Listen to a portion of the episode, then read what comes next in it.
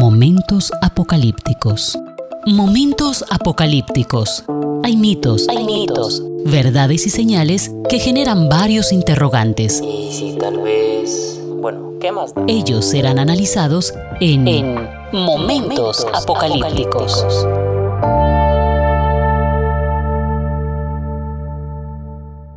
Hola, ¿qué tal? Sean todos bienvenidos una vez más a Momentos Apocalípticos, este podcast que nos habla un poco de lo que es la literatura apocalíptica.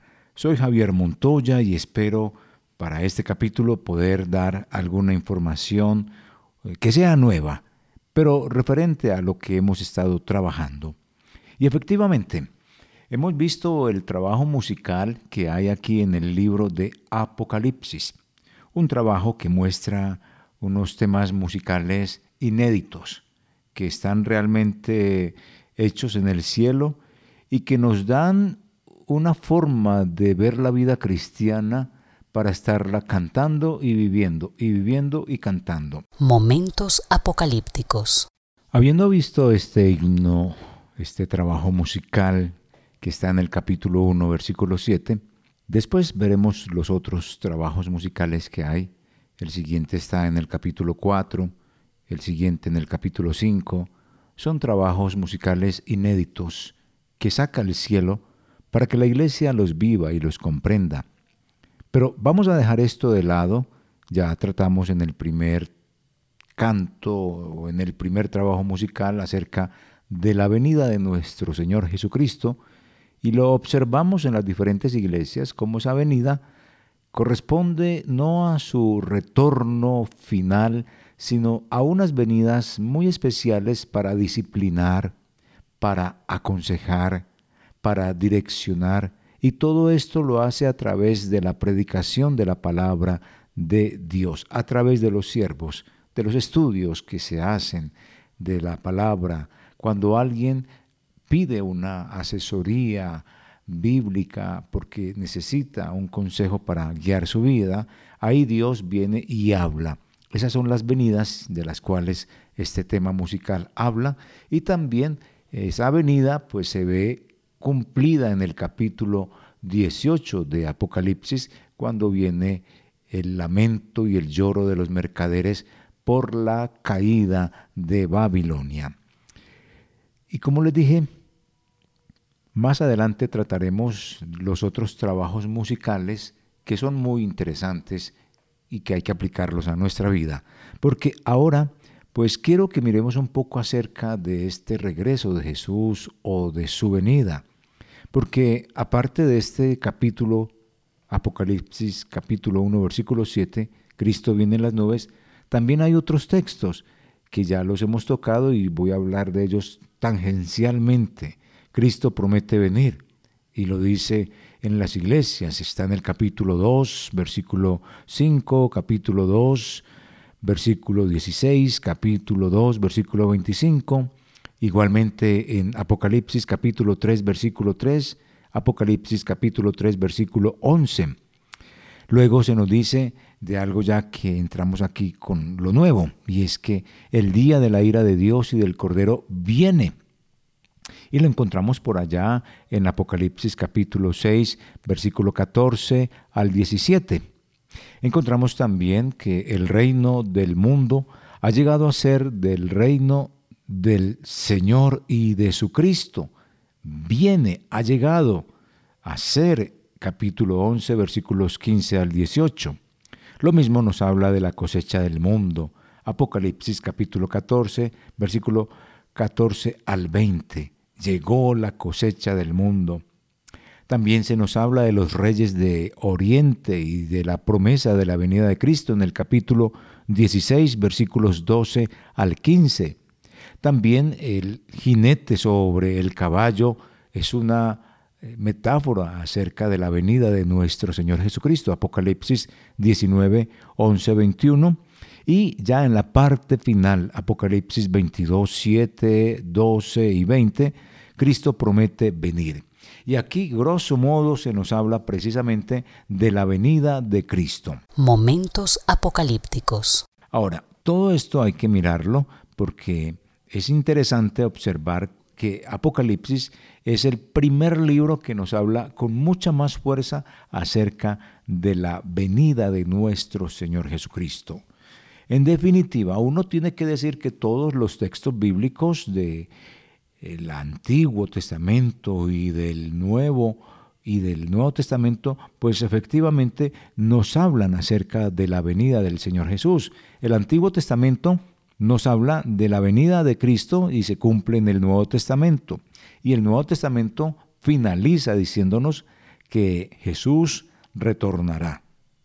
Y efectivamente, todos los textos bíblicos, así sea poco, una sola frase, una sola palabra, nos dan testimonio precisamente de la venida de Jesús. Pero el que nos habla con más fuerza de este tema es precisamente el libro de Apocalipsis. Y hay que mirar algo muy importante en este texto acerca de la venida, como ya lo dijimos con todos estos textos de Cristo. Ahora hablemos de la venida y de Dios. ¿Cómo así? Sí, también la escritura nos habla que Dios viene, no solamente Cristo, también viene Dios. ¿Y cómo podemos entender eso? Pues digámoslo así que es muy interesante que Apocalipsis no solo habla sobre la venida de Cristo, también nos habla de la venida del Padre. Y a menudo esto se relaciona Dios el Padre eh, con esta fórmula en su venida que dice de la siguiente manera, el que es, el que era y el que ha de venir. Y esta fórmula se repite tres veces precisamente en el primer capítulo de Apocalipsis. Luego repetidamente eh, se va o es reducida a la doble fórmula. Ya no es triple el que es, el que era y el que ha de venir, sino que se dice el que es y el que era. Y eso se relaciona allí en el libro de Apocalipsis capítulo 11, versículo 17. Y muy probablemente, muy probablemente se refiere allí así el que es y el que era, y no se diga el que es, el que era y el que ha de venir, ¿Sabe por qué se puede referenciar eso así? Porque muy probablemente cuando se diga acá el que es y el que era, muy, muy probablemente el último elemento que es y el que ha de venir, o la última frase, el que ha de venir, es omitido en este texto por una sencilla razón, porque Dios habrá venido para ese tiempo. Si miramos Apocalipsis 11, 17, es impresionante, ya llega el reino de Dios. En el capítulo 11, versículo 17, es el tiempo. Dios el Padre también viene. La naturaleza de Dios está precisamente descrita en el marco de la carta, mientras sus actividades son anunciadas en, la parte apocalíptica. Por ejemplo, miremos eh, así grosso modo capítulo 1, versículo 4. Allí está la triple fórmula de Dios en relación a su retorno, el que es, el que era y el que ha de venir. Si miramos en el capítulo 1, versículo 8, igual fórmula se encuentra, el que es, el que era y el que ha de venir. Si miramos en el capítulo 4, versículo 8, está la misma fórmula, el que era, el que es y el que ha de venir. Y ahora en el capítulo 11, versículo 17, la fórmula es doble, no es triple, y dice el que es y el que era, sencillamente porque ya a ese tiempo se ha cumplido ya el retorno de nuestro Señor Jesucristo. ¿Qué nos dice capítulo 11, versículo 17? Y diciendo, te damos gracias Señor Dios Todopoderoso, el que eres y el que eras, y que has de venir, porque has tomado tu gran poder y has reinado y se airaron las naciones, y tu ira ha venido, y el tiempo de juzgar a los muertos, y de dar el galardón a tus siervos los profetas, a los santos y a los que temen tu nombre, a los pequeños y a los grandes, y de destruir a los que destruyen la tierra. Entonces, acá en esta parte encontramos precisamente esta fórmula, una fórmula que es, eh, en unos textos se nos habla de esta fórmula triple como acabo de leer, pero en otros textos, en otras versiones se nos dice la fórmula sencillamente doble, el que es y el que era. Así aparece en algunos textos bíblicos y entonces es donde entraríamos todos como a decir, ve, ¿y por qué dice así? Y precisamente yo acabo de decir que aparece allí la fórmula eh, doble y no triple, porque así lo traen algunas versiones. Pero muy probablemente se refiera precisamente a que ahí es donde se cumple el retorno de nuestro Señor Jesucristo. Y esto es importante tenerlo presente en nuestro estudio y en nuestro conocimiento. Por ejemplo, la versión de la Biblia, la Biblia de nuestro pueblo, que es la Biblia del peregrino, dice precisamente en Apocalipsis 11, 17, Te damos gracias, Señor Dios Todopoderoso, el que es y el que era Ahí tiene la fórmula doble, no la tiene triple. La Reina Valera dice la fórmula triple. Y otra situación para tener en cuenta es que se habla acá del Dios Todopoderoso, el que es y el que era. Cuando se habla del Dios Todopoderoso, está refiriéndose precisamente a Dios como tal.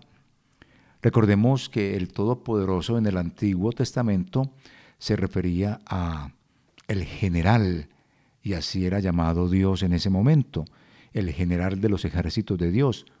Pero el Todopoderoso ahora lo asume aquí Dios, el mismo Dios, pero no como el general, sino como el rey del universo. Y Él es el que viene.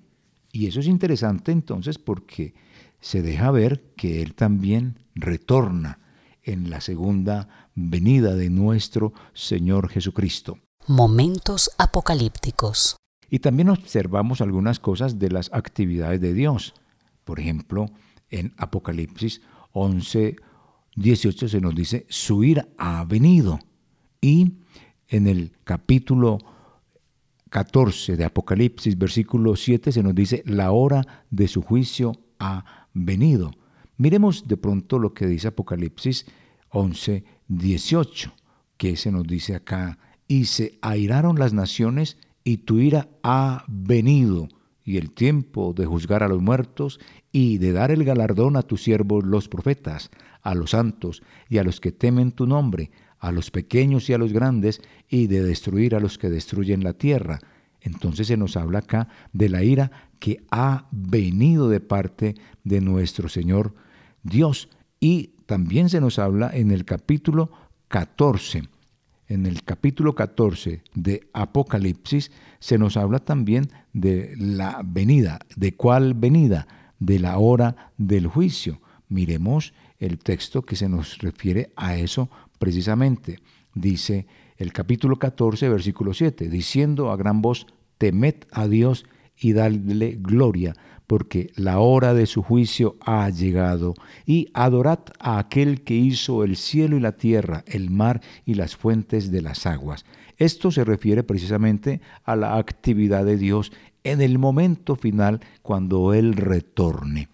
¿Por qué? Porque cuando Dios retorne y con Él retorne Jesús, eh, Dios Padre, pues ya no hay aquí, como he dicho, Después de ojo afuera no hay Santa Lucía que valga. El Señor retorna y por eso el canto, el canto que hemos analizado, es de remordimiento para aquellos que no vivieron conforme a la palabra del Señor. Ya no tienen salvación, ya se condenan. No hay segunda oportunidad. Momentos apocalípticos. Bueno, habiendo mirado esto acerca de la venida del Señor Jesús y de Dios también, vamos a mirar un término o una palabra que se usa mucho en la escritura en relación a la venida del Señor Jesús y tiene que ver precisamente con pronto o en breve. Y eso es lo que vamos a tratar de mirar precisamente en este momento con algunos textos, porque esa palabra pronto o en breve que es un adverbio, sencillamente, y que se traduce como pronto o rápidamente, es importante porque lo encontramos en varios textos de Apocalipsis. Por ejemplo, eh, miremos Apocalipsis, Apocalipsis capítulo 1, versículo 1. Dice, la revelación de Jesucristo que Dios le dio para manifestar a sus siervos las cosas que deben suceder pronto. Y si miramos otros textos, por ejemplo, Apocalipsis, Apocalipsis 2, Apocalipsis 2, 5, se nos dice de la siguiente manera, recuerda por tanto de dónde has caído y arrepiéntete y haz las primeras obras, pues si no, vendré pronto a ti y quitaré tu candelero de su lugar si no te hubieres arrepentido. Vendré pronto a ti. Otro texto bíblico podemos referenciarlo en este momento y es precisamente Apocalipsis capítulo 3 versículo 11. He aquí yo vengo pronto, he aquí yo vengo pronto, retén lo que tienes para que ninguno tome tu corona. Ese, entre otros textos bíblicos que tenemos, eh, encontramos allí al capítulo 22 de Apocalipsis, 22, versículo 7, que nos dice, He aquí vengo pronto. Ese es otro de los textos que nos habla precisamente de el término o el adverbio pronto. Lo mismo está en Apocalipsis 22, 12. He aquí yo vengo pronto. Y otro texto que creo que existe está en el versículo 20 dice de la siguiente manera, el que da testimonio de estas cosas dice, ciertamente vengo en breve. Entonces, ¿qué quiere decir todo esto? Porque también queda como en la inquietud del pueblo cristiano, ¿por qué la escritura dice que viene en breve, pronto, y todavía no se ha dado este retorno de Cristo Jesús? Bien, esto tiene una explicación sencilla, y es que las dos frases pronto o en breve, pues lo que nos debe de mostrar acá es lo siguiente, y es que para algunos, algunos estudiosos describe como la velocidad de la segunda venida, no su cercanía. Y yo creo y, pienso que más que velocidad es su cercanía. Es básicamente eso. Vengo pronto, vengo en breve. Sin embargo, que Jesús venga a alta velocidad, yo creo que para los lectores de aquel primer siglo eso no tenía sentido, ni siquiera para nosotros. Los cristianos perseguidos son consolados precisamente a través del conocimiento de un pronto o en breve retorno que les diga el Señor. Vengo pronto, vengo en breve. Eso va a ser una esperanza para toda la gente que esté en persecución, porque sabe que eso va a terminar rápido. Y rápido en nuestro calendario, no. No, los días van a ser iguales. Es la cercanía es la inminencia, el momento que no sabemos cuándo va a ser, pero va a ser. Eso nos da tranquilidad. Así que la velocidad con el que Él viene del cielo, yo creo que eso no es tan importante. Es mejor entender que Jesús viene pronto como en el sentido de es cercano. Para Pablo era cercano, para nosotros mucho más cercanos, para los que vengan de nuestra eh, generación de nuestros descendientes, para ellos va a ser todavía mucho más pronto. Ahora, el término cerca también se encuentra en dos lugares de la escritura, como lo escribí, como lo dije en este eh, capítulo. Eh, digámoslo así de esta manera, está en el capítulo 22 de Apocalipsis, versículo 10, que nos dice, y me dijo, no selles las palabras de la profecía de este libro, porque el tiempo está cerca. Y de igual manera, ese mismo texto está cerca, está precisamente en el capítulo 1, versículo 3. Bienaventurado el que lee y los que oyen las palabras de esta profecía y guardan las cosas en ella escritas, porque el tiempo está cerca. ¿A qué se refiere esto de cerca. Y son los dos versículos donde se encuentra precisamente esta parte de la, de, de la palabra del Señor diciéndonos que está cerca esta profecía. Y de esta manera, pues también en algunos textos dice, no dice cerca, sino que dice pronto. Y creo que esto está dentro del marco precisamente, esta palabra eh, cerca o pronto, que precisamente se habla de la escritura. Bienaventurado el que lee y los que oyen las palabras de esta profecía y guardan las cosas en ella escritas, porque el tiempo está cerca, que se refiere precisamente a la palabra de Dios que está cerca. Y cuando al final dice, no selle las palabras de la profecía de este libro porque el tiempo está cerca, esto es lo que se llama inclusión, es decir, la idea, la palabra, esta palabra que no se debe de sellar, está cerca, se llama en términos de la escritura inclusión.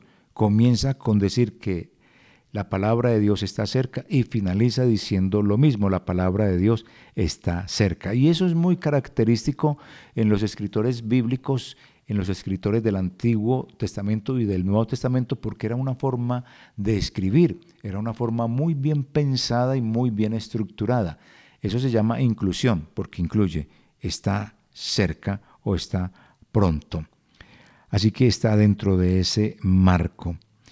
El tiempo está cerca. Ahora, ya que el libro de Apocalipsis eh, fue escrito probablemente después de la destrucción de Jerusalén en el año 70, la primera parte del sermón de Jesús sobre el tiempo del fin, que está relacionado allá en el Evangelio de San Mateo capítulo 24 y con sus correspondientes paralelos en San Marcos 13 y en San Lucas 17 y 21, ahora aparece en Apocalipsis capítulo 6 donde se habla de los sellos, porque sencillamente los sellos es una reinterpretación de lo que Jesús dijo en San Mateo 24, Marcos 13, Lucas 17 y Lucas 21. Y eso pues ya se ha cumplido. Cuando dice allá el tiempo está cerca. ¿Y se ha cumplido en qué sentido? Pues hay cosas aquí que diríamos la violencia, eh, la persecución, son cosas que se están viviendo, eso se cumple. Eso no tenemos que esperar para el futuro porque constantemente se está persiguiendo al que es cristiano evangélico. Así que el tiempo está cerca, indudablemente, porque de acuerdo al sermón de nuestro Señor Jesucristo, el único mayor evento que falta es precisamente su retorno. Momentos apocalípticos.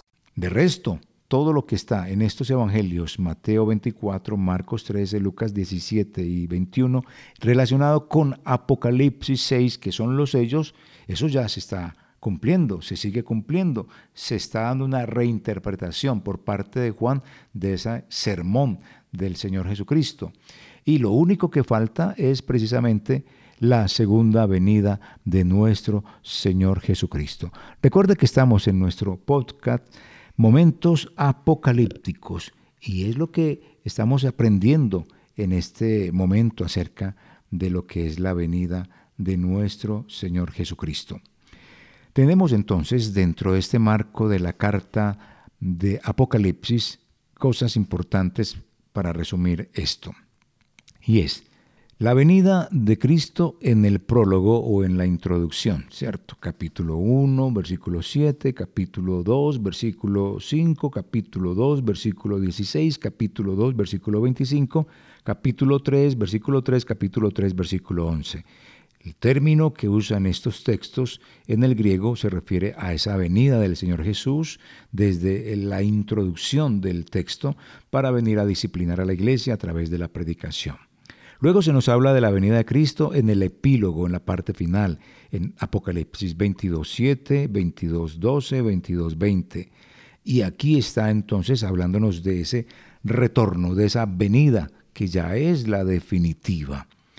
Dentro de esta parte profética apocalíptica de Apocalipsis desde el capítulo 1 hasta el capítulo 22 o entre el capítulo 1 y el capítulo 22, pues se nos habla precisamente de varias venidas. Y podemos mirar así en el sexto y el séptimo sello, capítulo 6, versículo 12, al capítulo 8, versículo 1, entre estos septenarios que son precisamente el sexto y el séptimo sello, se nos habla de la venida.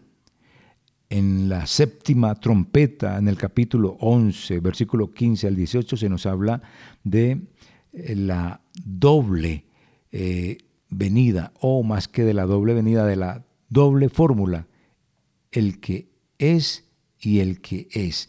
Permítame, yo lo vuelvo a leer precisamente en el capítulo 11, versículo 17. Te damos gracias, Señor Dios Todopoderoso, y se emplea la doble fórmula, el que es y el que era. Ya ahí en este en la séptima trompeta, la venida del Señor Jesús ya no es una fórmula triple, el que es, el que era y el que ha de venir. No, ya se dice una fórmula doble, el que es y el que es, el que era y el que es, no el, el que ha de venir. Luego se nos habla de la otra venida y es la cosecha del mundo, capítulo 14, versículo 14 al 20.